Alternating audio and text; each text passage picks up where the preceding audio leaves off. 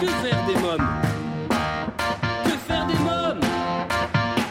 Que faire des mômes?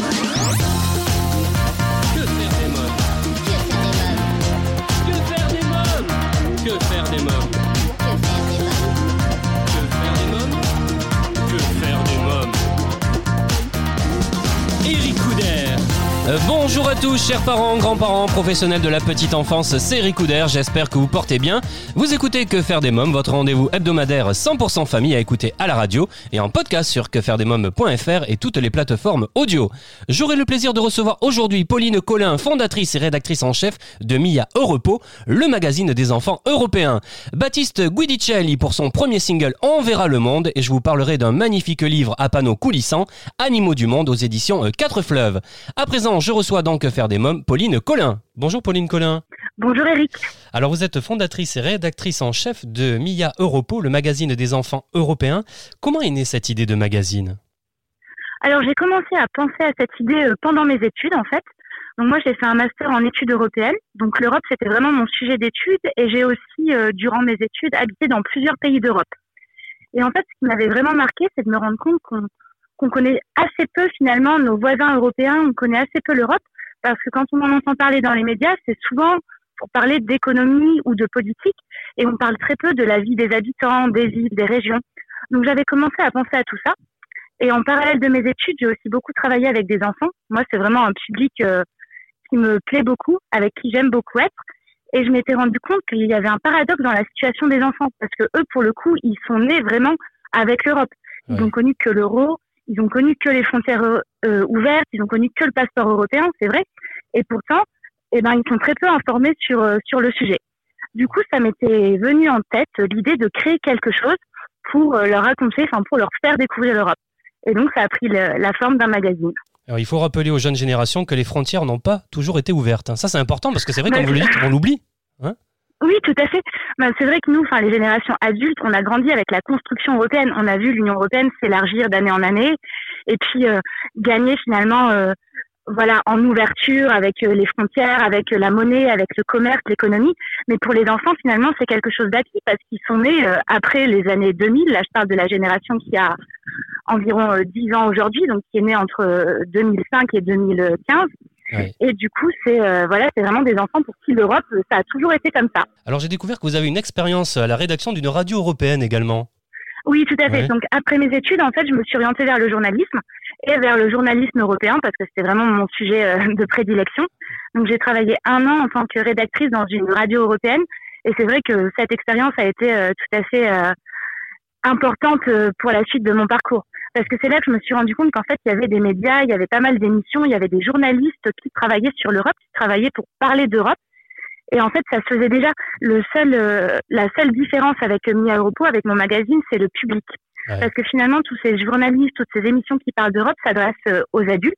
Ouais. Et en plus, souvent à une, euh, à une cible assez précise qui sont euh, des adultes de la génération Erasmus. Donc des gens qui sont déjà euh, informés, entre guillemets, sur l'Europe, qui connaissent l'Europe et qui, du coup, vont s'intéresser à ces programmes. C'est vrai que pour les enfants, ça n'existait pas. Un média pour, euh, pour leur parler d'Europe. Alors que signifie Mia Europo? Alors, Mia Europo, c'est de l'espéranto. Donc, l'espéranto, c'est cette langue internationale qui a été complètement construite, inventée, en fait, à partir des, des autres langues du monde. Et donc, Mia Europo, ça veut dire mon Europe. Euh, Pauline Collin, vous pouvez en quelques mots nous présenter pour nos éditeurs eh bien Mia Europo, le magazine? Oui, alors Mia Europo, déjà, il a été lancé en septembre 2019. C'est un mensuel. Donc là, on a sorti notre huitième numéro. Et c'est un magazine papier qui fait euh, 28 pages et qui a un format euh, intermédiaire entre A4 et A5. Et le magazine est composé de deux parties principales. Donc le cœur du magazine, la plus grosse partie, c'est un reportage. Donc dans chaque numéro, on présente une région européenne. Donc là, par exemple, dans notre numéro 8, on présente la Campanie, qui est une région du sud de l'Italie. Ouais. On a déjà présenté l'Andalousie, la Hollande méridionale, la Bohème, le, le Tyrol. Enfin voilà, on a déjà fait huit régions comme ça. Et dans ce reportage, du coup, on va parler de géographie, on va parler d'histoire, on va parler de culture, de gastronomie. On va vraiment, en fait, euh, présenter euh, la vie quotidienne de cette région en étant très concret. Et à la suite du reportage, on a des pages d'actualité parce que finalement, euh, découvrir l'Europe, c'est aussi savoir ce qui s'y passe. Enfin, nous, on part de, de ce principe-là. Ouais. Du coup, on explique à nos lecteurs euh, simplement des actualités européennes. Donc on a déjà parlé de sujets comme voilà l'année scolaire en Europe, comment ça se passe, mais on a aussi parlé de sujets un peu plus complexes à première vue comme le Brexit. On a fait un sujet aussi sur la crise des réfugiés en Grèce parce que c'est c'est quelque chose d'important dans l'actualité européenne et finalement c'est pas non plus un tabou d'expliquer bah, que ça se passe, que c'est là. Bah, il faut en parler. Je pense qu'il faut expliquer le contexte et il faut expliquer pourquoi on est dans cette situation-là. Donc on traite un peu de tous les sujets euh, qui font l'actualité européenne. Sur le dernier numéro, donc le numéro de mai, vous parlez de l'Italie. J'ai vu, il y a un, un, article sur Pompéi, hein, c'est bien ça hein, également. Hein. Oui, ouais. tout à fait, exactement. Parce qu'en fait, dans notre reportage, on est allé en Campanie, donc c'est la région de Naples, du Vésuve, de Pompéi. Et du coup, quand on fait ce reportage, on présente euh, plusieurs euh, lieux phares en fait de la région. Donc là, en Campanie, on ne pouvait pas ne pas aller à Pompéi et expliquer du coup bah, parler du Vésuve, qui est finalement sur le continent euh, européen le seul volcan encore en activité. Donc c'était vraiment quelque chose euh, à raconter. Et raconter l'histoire du Vésuve, c'est aussi raconter l'histoire de Pompéi, que peut-être les enfants peuvent, peuvent découvrir dans leur cours d'histoire, mais qui, enfin là vraiment on essaie de leur expliquer euh, plus en détail l'histoire de, de, cette ville. Ouais. Alors, vous présentez également euh, un sport populaire euh, dans, dans ce pays européen, ainsi qu'une recette régionale typique. Je me suis amusé à la faire, la recette. oui, tout à fait. C'est vrai qu'on aime bien justement, voilà, présenter une région. On pense que c'est aussi euh, parler donc de son sport, parler de ses, de ses spécialités culturelles. Donc le sport, par exemple, on a fait un numéro sur euh, bah, les Pays-Bas. Ça me revient où on avait présenté un sport qui est le korfball, qui est en fait un sport euh, collectif très populaire là-bas et dont on n'entend euh, jamais parler en France. Donc nous, ça nous fait rire de mettre en, avant. En fait, on trouve c'est important aussi de voilà de présenter cette petite coutume locale. Donc on a le sport et on a aussi la recette parce que bah, l'Europe a aussi une diversité gastronomique assez importante. Donc on trouverait ça dommage de ne pas du tout en parler. Donc des fois, on a des recettes un peu un peu loufoques ou pas forcément, enfin en tout cas originales, mais on en a d'autres qui sont euh, voilà vraiment délicieuses et qui méritent d'être faites et d'être euh, d'être goûtées. C'est un magazine très complet. Moi, je suis adulte, hein, j'ai pas, j'ai pas 8 ans, j'ai pas 13 ans, mais j'ai pris beaucoup de plaisir à découvrir votre magazine. En effet, vous n'êtes pas le premier à, me le dire que les adultes peuvent complètement euh, découvrir et apprendre des choses dans ce magazine. Parce que c'est vrai aussi que hum, quand on parle des, autres pays européens, finalement, ce qu'on va connaître chez nos voisins, ça va être notamment les capitales. Par exemple, aux Pays-Bas, tout le monde va connaître Amsterdam, mais on connaît assez peu euh, les autres régions. Là, sur l'Italie, voilà, Rome, ça va nous venir en tête. Mais nous, on essaie d'aller dans des régions qui sont un peu moins touristiques pour justement bah, les mettre un peu en avant. Donc finalement, c'est des choses qui sont euh, voilà, pas forcément euh, connues en tout cas ou populaires auprès auprès de tout le monde. Et donc oui, ce qu'on essaie de faire quand on présente euh, une région, on a envie que ce soit visuel. Donc parler de sa géographie, raconter que voilà cette région a beaucoup de forêts, cette région euh, est côtière, donc il y a un grand accès à la mer. Ça donne aussi euh, aux lecteurs, enfin, qui sont pour la plupart quand même jeunes, bah, ça leur donne une image. Enfin, ils, peuvent visualiser cette région européenne. Ouais. Alors je voudrais qu'on parle de Mia et Pao. Qui sont-ils? Donc, on, Mia et Pao, ce sont, merci pour cette question, ce sont les deux mascottes du magazine et en effet, on y est très attaché. Donc ils ont été créés euh, bah, avec le magazine où on, voulait vraiment que Mia Europo soit personnalisé. Et en fait, euh, la personnalisation d'un magazine, ça passe par euh, bah, par une identité et donc les avoir des, des personnages propres au magazine, c'était important. Donc on a créé deux enfants Mia, une petite fille, et Pao, un petit garçon, qui sont là en fait pour faire euh, fil conducteur entre les différents magazines. Donc c'est eux qu'on met en scène dans ces régions européennes, c'est eux qui se qui se baladent et qui font découvrir aux lecteurs euh, bah, cette région européenne. Ils sont vraiment, euh, c'est une grande partie du magazine ces deux personnages. Alors plus concrètement, Pauline Collin, à travers votre magazine Mia Europo, comment aidez-vous les enfants à comprendre l'Europe et à s'ouvrir sur le monde qui les entoure? Alors en fait, on pense que pour comprendre l'Europe, la première chose, c'est de savoir à quoi elle ressemble. Donc nous, c'est vraiment ce qu'on essaie de faire en partant du principe qu'on s'adresse à des enfants qui, certains ont déjà voyagé avec leurs parents, d'autres non, mais qui en tout cas ont une idée très vague de l'Europe. Donc nous, on essaye de leur préciser cette idée et de leur donner vraiment des clés pour euh, bah, se faire une idée euh, concrète, une idée précise de à quoi ça ressemble. Et ensuite, euh, bah, on a évidemment des, on n'a pas que pas que ces images ou ce reportage, mais on a aussi beaucoup d'explications. Donc on a des petits formats comme le, le savais-tu, enfin des petits euh, encadrés, des petites anecdotes qui nous permettent euh, voilà d'expliquer. Euh, bah, vous voyez ce pays par exemple, il fait partie de, de l'Union européenne depuis telle année. Enfin là, je reprends l'exemple du Pays-Bas parce que j'ai revu ce numéro il y a pas longtemps. Mais le Pays-Bas, par exemple, on expliquait aux lecteurs qu'il fait partie de l'ensemble du Benelux avec la Belgique, le Luxembourg, et que ce sont trois pays qui, au cœur de l'Union européenne, sont très proches entre eux. Donc, on, vraiment dans le magazine, on donne toutes ces informations euh, aux lecteurs. Donc, on espère qu'en fait, euh, en lisant Mia Europo, ils se font quand même euh, une idée concrète de ce à quoi ressemble l'Europe et ensuite s'ouvrir sur euh, le monde qui les entoure. Ça, ça va plus passer par euh, nos pages d'actualité, parce qu'on a donc euh, des pages d'actualité européenne. On parle aussi des fois d'actualité internationale. On a des sujets voilà, qui nous tiennent à cœur, comme l'écologie, et qui reviennent assez souvent. Ou là, par exemple, dans notre dernier numéro, on a fait un article sur quels ont été les impacts du confinement sur la faune et la flore. Oui. Donc voilà, on traite vraiment ces sujets. Donc évidemment à hauteur d'enfant, mais pour leur permettre ben, d'avoir une information accessible à eux et qui leur permette d'entendre parler de ce qui se passe au-delà des frontières, euh, de leurs petites frontières euh, locales ou nationales. C'est que les actualités européennes et internationales sont présentées, expliquées de façon pédagogique à hauteur d'enfant, comme, comme vous le disiez. Et c'est ce qui m'a séduit, moi également. Hein. Bah merci, on fait vraiment attention à ça. En effet, c'est à expliquer. Enfin, on garde vraiment en tête qu'on s'adresse à des lecteurs très jeunes. Donc, on travaille avec des enseignants notamment qui nous relisent et qui à qui on demande vraiment conseil pour la rédaction des articles, à des enseignants de CM1, CM2, 6e pour leur demander mais est-ce que ça c'est c'est des notions que que des enfants, que nos lecteurs, que vos élèves peuvent comprendre? Donc, euh, on a vraiment des, des articles qui en effet sont écrits pour et avec beaucoup d'attention pour que ces enfants puissent, euh, enfin ces, ces, lecteurs d'environ 10 ans puissent, euh, puissent les comprendre. Euh, Pauline Collin, alors j'ai découvert en lisant votre bio que vous êtes férue d'information et passionnée d'Europe. Pourquoi cette passion pour l'Europe? Je pense que en fait, moi, je viens déjà pour vous raconter du coup un peu un peu mon parcours. Je viens de, de Moselle et c'est vrai que du coup c'est une région qui est proche euh, à la fois du Luxembourg, de la Belgique, de l'Allemagne. Donc je pense que l'Europe finalement a toujours été euh, présente dans mon quotidien.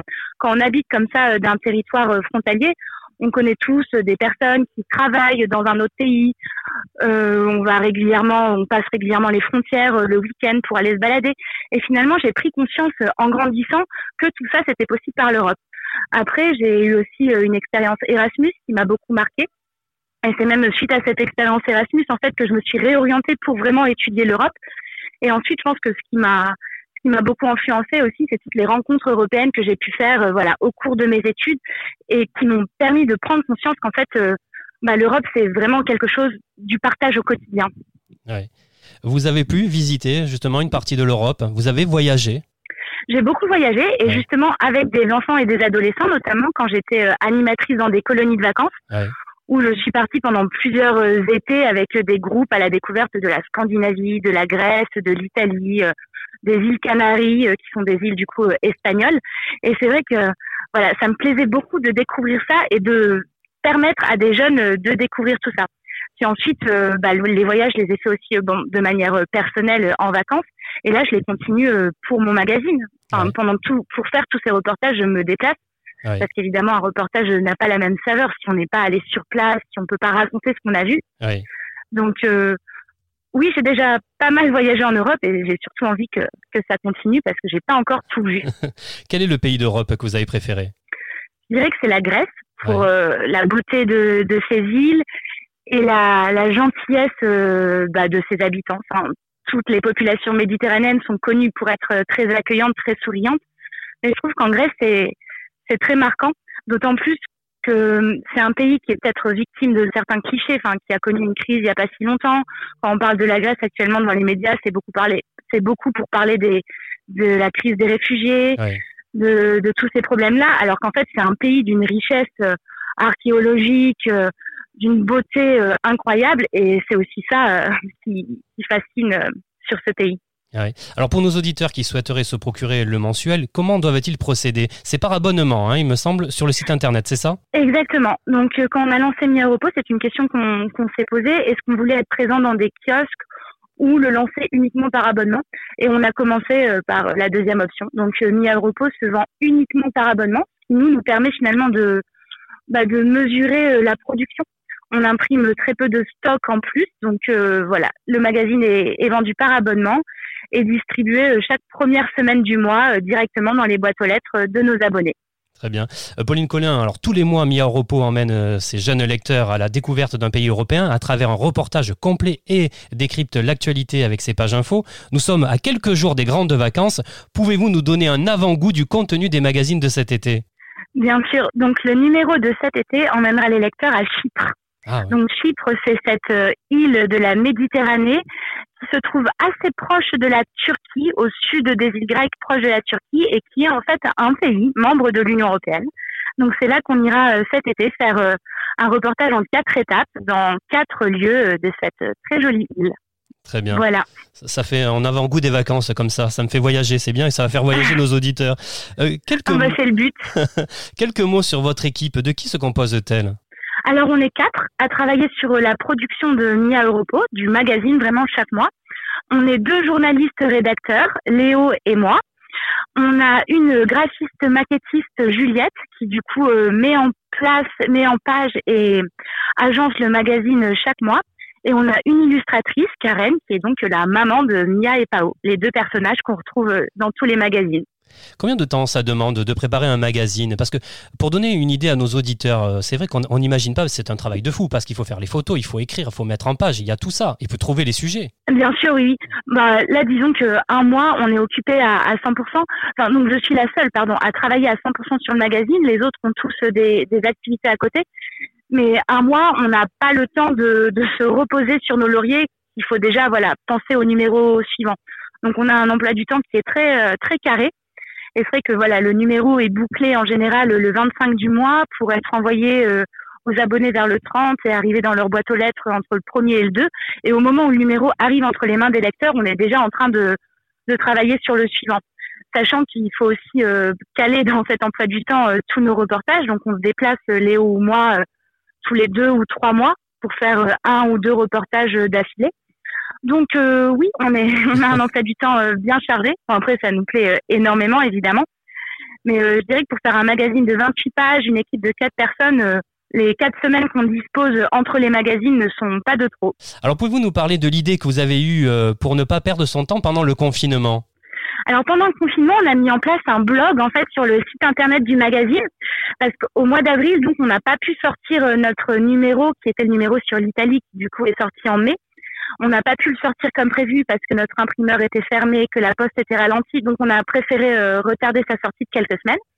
Et du coup, pour euh, garder quand même le lien avec euh, nos lecteurs, on a mis en place un blog sur lequel on postait à hauteur de deux ou trois articles par semaine, soit des articles des anciens numéros de Mia Europo, qui permettaient du coup de redécouvrir une page de recettes, une page de sport, une page de reportage. On a produit aussi des contenus euh, exclusifs du coup euh, pour euh, continuer à leur faire découvrir de nouvelles choses. Et on a mis en place aussi des petits jeux qu'on leur envoyait et qu'on mettait ensuite en place sur euh, sur le blog pour euh, du coup découvrir l'Europe de façon euh, complètement ludique. Par exemple, des grilles de mots cachés dans Ouais. lesquelles on cachait des noms de villes européennes dont ils n'avaient jamais entendu parler, comme Gdansk, en Pologne, des villes avec des, des noms voilà qui pour un francophone sont assez difficiles à à prononcer ou même euh, à retrouver euh, dans une grille. Très bien. Alors quels sont les retours de vos lecteurs? Donc on a des retours euh, très positifs. Enfin voilà, c'est depuis que le magazine s'est lancé, on est on est assez satisfait. On a déjà un bon taux de réabonnement. Donc ça c'est quand même un, un critère qui est, qui est très important et qui du coup illustre bien voilà ce, ce retour. On a aussi euh, régulièrement bah, de nouveaux abonnés euh, des écoles et des, bibli- des bibliothèques qui ont demandé à, à découvrir le magazine et qui finissent par s'abonner. Et sinon, on a régulièrement du courrier de nos lecteurs parce qu'on a mis ça en place pour vraiment avoir un contact euh, assez euh, régulier avec eux. Nos lecteurs peuvent nous écrire euh, donc soit par courrier, soit par mail, et certains le font pour soit nous dire ah, écoutez, j'ai testé cette recette, j'ai bien aimé. Bon, c'est souvent les parents qui nous écrivent quand c'est un mail, mais des fois avec des photos des enfants pour nous dire ah, bah regardez, il a utilisé ce magazine pour faire son reportage sur l'Espagne. Euh, bah, on a essayé de découvrir euh, ce sport.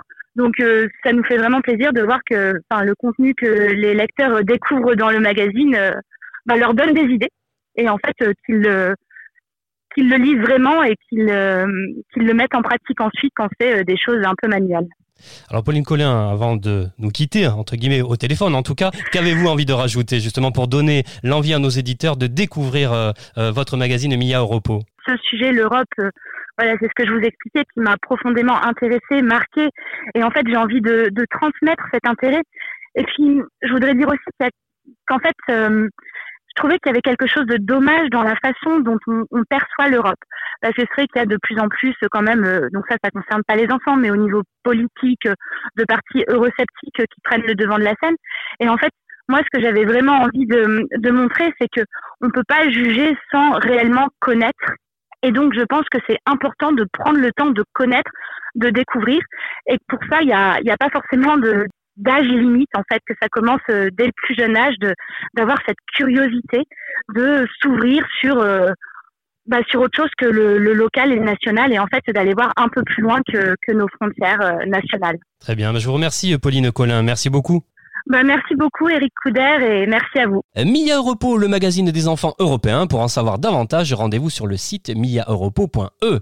Dans quelques minutes, on parlera musique avec Baptiste Guidicelli, mais pour l'instant, voici ma sélection livre. Que faire des mômes?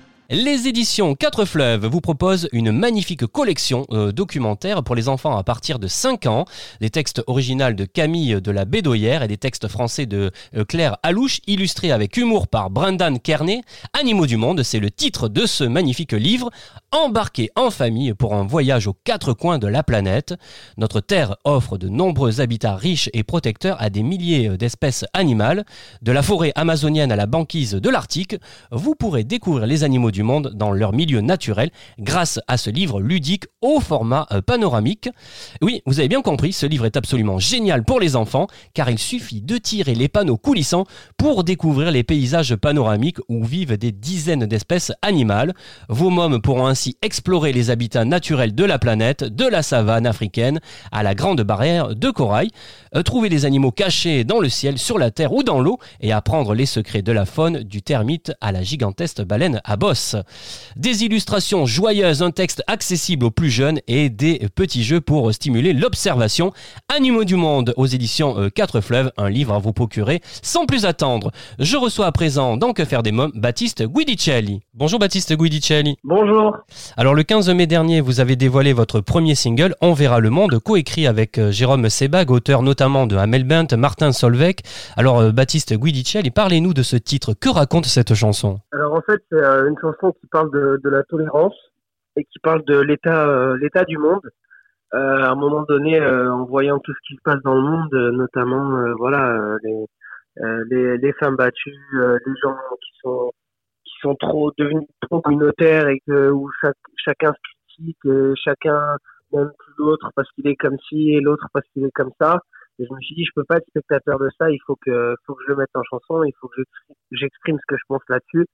Et il faut que je, je te livre un message euh, sur ce, sur l'état du monde et surtout comment moi je le vois et je le ressens et comment j'aimerais qu'il soit plutôt. Alors nous vivons une période difficile en ce moment. Est-ce que vous êtes d'accord avec moi pour dire que cette chanson est une chanson de circonstance? Euh, Je suis d'accord, mais surtout ce, ce, qui est fou, c'est qu'elle a été écrite bien, enfin elle a été écrite avant oui. euh, le confinement. Mais c'est vrai que quand il y a eu le confinement, le Covid-19, etc., on s'est rendu compte et on s'est dit mais on a l'impression qu'elle a été écrite euh, là pour cette situation, alors que pas du tout. Et, euh, et c'est pour ça qu'on a décidé de la sortir à ce moment-là, parce qu'on s'est dit c'est incroyable. Ouais. Alors vous dites dans cette chanson, on verra le monde, euh, le vrai. Baptiste Guidicelli, pour vous, à quoi ressemble le vrai monde? Pour moi, le vrai monde, ça ressemble à, c'est mon avis, mais pour moi, il y a, y, a, y a, pas de frontières. Ouais. Vous voyez ce que je veux dire? Oui. Pour moi, il n'y a pas de frontières, il n'y a pas de couleur, il n'y a pas de religion, il y a juste des êtres humains sur un, sur une planète et malheureusement, euh, voilà. Malheureusement, il y en a certains qui profitent euh, de, de la faiblesse de l'autre. Il y en a, il y en a d'autres qui n'aiment pas telle personne parce qu'elle est telle couleur ou telle religion. Euh, il y en a d'autres qui vont profiter d'avoir euh, une femme un peu faible, un peu vulnérable pour pour pour voilà pour lui lever la main dessus. Et tout ça, mais c'est plus possible, quoi. On passe euh, nos journées, nos vies euh, sur euh, nos téléphones, sur nos écrans, et on est spectateur de tout ça, et puis on voit, et puis ou alors on met un petit like, ou alors on met un petit commentaire, et puis ça s'arrête là. Et, et, malheureusement, ben voilà, ouais. c'est ça. Alors la chanson On verra le monde est le premier extrait d'un EP à paraître courant 2020. Pouvez-vous donner un avant-goût de l'ambiance musicale et des thèmes que vous traiterez dans cette EP Alors, euh, il y a plusieurs choses ambiance musicale, il euh, y a une chanson qui parlent de, de là où j'ai grandi. Enfin, il y en a même deux, mais sur deux thèmes différents. Ouais, Euh, moi, je suis originaire du sud de la France, ouais, euh, à la base de Fréjus-Saint-Raphaël. ouais. Il y a une chanson qui s'appelle Viens chez moi et qui, qui où, je, où je décris euh, où je décris l'endroit où j'ai grandi et l'humeur des gens et, et comment on vit comment on vit dans le sud parce que c'est pour moi c'est une planète un peu à part le, le sud en France.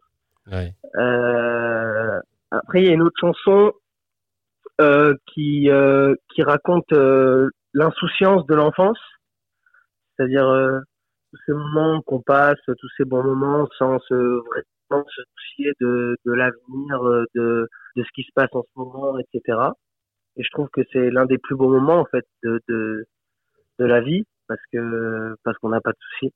Ouais. Quasi, enfin, pas pour tout le monde. Je sais que forcément il y a des enfants qui doivent vivre des choses euh, dures, mais en règle générale, euh, quand on est enfant, euh, voilà, on va on va à l'école, on fait un peu notre, notre vie d'enfant et puis on n'a pas de soucis et je trouve ça je trouve ça magique quoi. Alors, on va parler un peu de votre enfance également. Quel petit garçon vous étiez? J'étais euh, j'étais un peu le, le terrible de la classe, pas le pas le terrible dans le sens insolent euh, qui manque de respect aux profs, pas du tout. Mais j'étais celui qui tient pas en place, qui va prendre ses crayons pour euh, jouer de la batterie avec sur la table, euh, qui va chantonner, qui va faire une blague, qui va qui va faire rire la classe. Et tous les profs, c'est marrant, il y a beaucoup de profs qui me disaient mais euh, mais vous, vous avez une âme artistique, euh, Vous avez débuté la musique à 8 ans. Comment vous est venu cet intérêt pour la guitare? Donc, vous avez appris à jouer en autodidacte. Hein? Au début, ouais, tout Ouais. à fait. Mes parents travaillaient dans un restaurant ouais. Et euh, il y avait des, des orchestres, des groupes qui venaient jouer euh, quasiment tous les soirs, surtout l'été. Et je sais pas pourquoi, euh, quand j'étais au restaurant avec eux, j'étais toujours attiré par ce groupe de musique. J'adorais les regarder euh, répéter, euh, les regarder jouer, les regarder chanter, etc. Euh, Je voulais toujours essayer la batterie, essayer la guitare, essayer le piano. Et jusqu'au jour mes parents euh, ont compris ça et ils m'ont offert une guitare. Et voilà, ça a commencé comme ça. Alors, je souhaitais préciser qu'à 20 ans, vous choisissez la musique plutôt que de poursuivre vos études supérieures. À quelle étude étiez-vous euh, prédestiné Ah, c'est vrai que j'étais pas vraiment prédestiné pour euh, pour une sorte d'étude bien spéciale. euh, quand je- j'ai fini le bac, j'ai fait euh, trois écoles différentes en un an, deux écoles de commerce, une école de communication. Et c'est là que je me suis rendu compte que c'était possible pour moi et que je voulais faire que de la musique. Quoi. Est-ce que c'est vrai que c'est au cours d'un showcase parisien? Parce qu'après, vous êtes monté à Paris, hein, vous avez fait... euh, C'est ça. Voilà. Euh, vous avez également suivi une formation au cours Simon et Blanche Salan. Euh, vous avez appris euh, la technique de piano et le coaching vocal. hein. Ouais. Donc, au cours euh, d'un showcase parisien, le label Capitol Universal France vous repère. Racontez-moi ce moment. Alors, je vais être euh, sincère. Pour ma part, on pense que ça y est, c'est le moment. On pense que c'est, on se dit ah ben voilà, ça y est, c'est, là, euh, c'est bon, je vais y arriver. Alors qu'en fait, euh, un artiste, ça se construit autre- autrement, je pense. C'est-à-dire, c'est pas parce qu'il y a forcément un gros label ou une grosse major qui qui va signer un artiste que ça va marcher, c'est pas vrai. Euh, un artiste, je pense qu'au bout d'un moment, pour que ça, pour qu'il ait plus de chance de son côté pour que ça marche, c'est voilà quoi, il faut la sincérité, un univers, il faut, il faut quelque chose d'un peu à part, il faut, il faut, je pense, à un moment donné, pas mal d'introspection pour savoir vraiment ce qu'on veut et quel univers on veut défendre. Et c'est vrai qu'à cette époque-là, quand j'ai signé ce, ce contrat, j'étais hyper content parce que j'étais jeune et que ça faisait à peine six mois que j'étais à Paris et je signe déjà un contrat. Je me dis bon, c'est incroyable. Mais je pense euh, sincèrement que j'étais pas prêt. Euh, artistiquement, j'étais pas prêt. J'écrivais pas mes textes. J'avais pas grand-chose à raconter. C'est-à-dire parce que je j'étais pas dans cette démarche-là de d'être vraiment dans la sincérité dans les chansons. Et parce que c'est d'autres qui écrivaient pour moi et d'autres qui composaient pour moi. Et, et je pense que c'est ce qui a fait en grande partie, euh, si je peux dire ce mot, même si c'est voilà, mais c'est ce qui a fait un petit peu l'échec de ce projet-là à l'époque. Parce Ouais. que tout simplement, j'étais pas prêt. Moi, je crois en la phrase qui euh, euh, tout arrive au moment, au moment donné où ça doit arriver. Chaque chose en son temps, quoi. Et aujourd'hui, vous vous sentez prêt? Ça y est? Ouais, complètement. Qu'est-ce qui a changé alors? Ouais. C'est marrant, mais je pense que vous connaissez la phrase qui dit euh, après le après l'orage vient le beau temps. Oui. Et je pense qu'en fait, euh, quand il y a des moments qui sont compliqués, c'est-à-dire que quand mon contrat s'est terminé chez Universal, je me suis retrouvé sans sans rien, sans contrat, sans proposition, sans projet, euh, sans plus rien. Et je pense que c'est à ce moment-là qu'on forge et c'est à ce moment-là qu'on trouve des, des, des, des, des, vraies ressources. Euh, c'est dans une introspection personnelle en se disant ok pourquoi ça n'a pas marché? Pourquoi? Qu'est-ce que tu as envie de faire? Et je pense qu'en en se, en faisant son auto son auto jugement je pense que c'est là qu'on trouve les, les ressources et qu'on se dit bah ok bah maintenant t'as envie de faire quoi? Bah j'ai envie de défendre des chansons comme ça des choses qui me ressemblent j'ai envie d'écrire. Donc après j'ai mis des choses en place pour pouvoir faire tout ça il y a eu du travail. Hein. J'ai fait, euh, j'ai beaucoup lu, j'ai beaucoup écouté de chansons, d'anciennes chansons, de la vraie variété française, etc., etc. Et j'ai commencé à écrire petit à petit.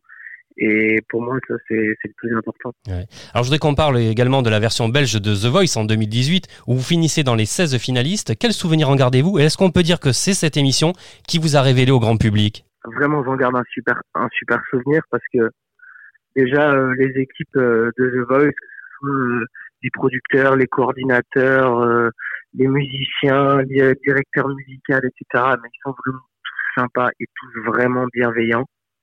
Et euh, c'est vrai que des fois, on peut entendre que sur les grosses machines comme The Voice, euh, euh, des choses du genre ouais, c'est truqué, c'est pas vrai, c'est machin.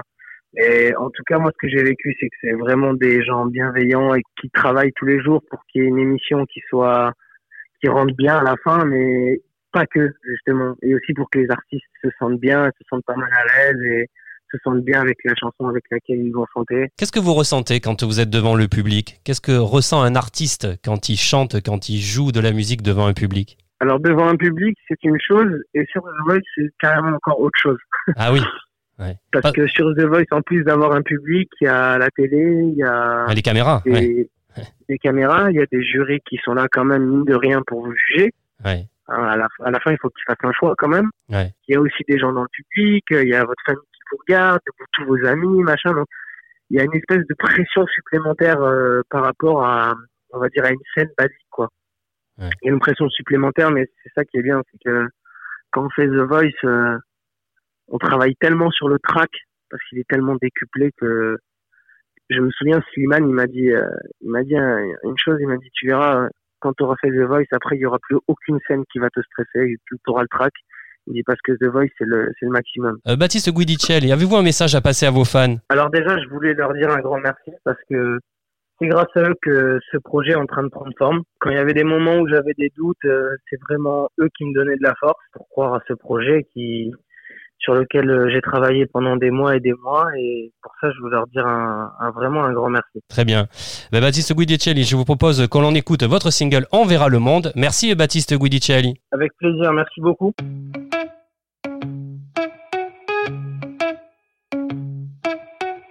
Sous les yeux d'un monde fragile et sans espoir, des femmes sortent de l'ombre et entrent dans l'histoire. Le temps qui passe, de l'amour à la haine, où tout se remplace, sauf pour les cœurs qui saignent. Si tu cours, si tu vis, si tu aimes, c'est pour exister.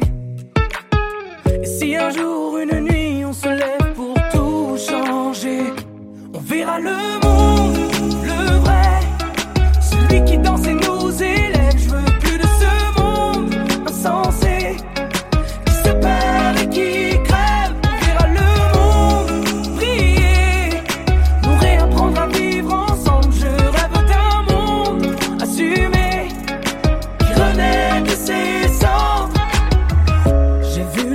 misère côtoyer la joie de vivre.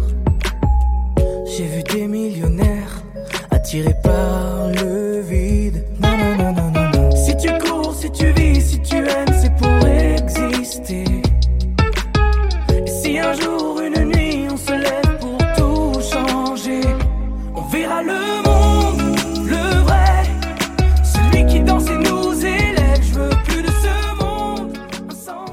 Baptiste Guidicelli enverra le monde son premier single à vous procurer sans plus attendre. Et bien voilà, votre émission Que faire des mômes pour aujourd'hui c'est terminé.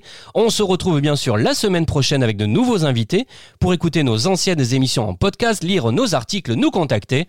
Rendez-vous dès maintenant sur le site officiel de l'émission quefairedesmômes.fr. Merci à tous pour votre fidélité, prenez soin de vous. Je vous embrasse fort ainsi que ma petite nièce Erika. Bye bye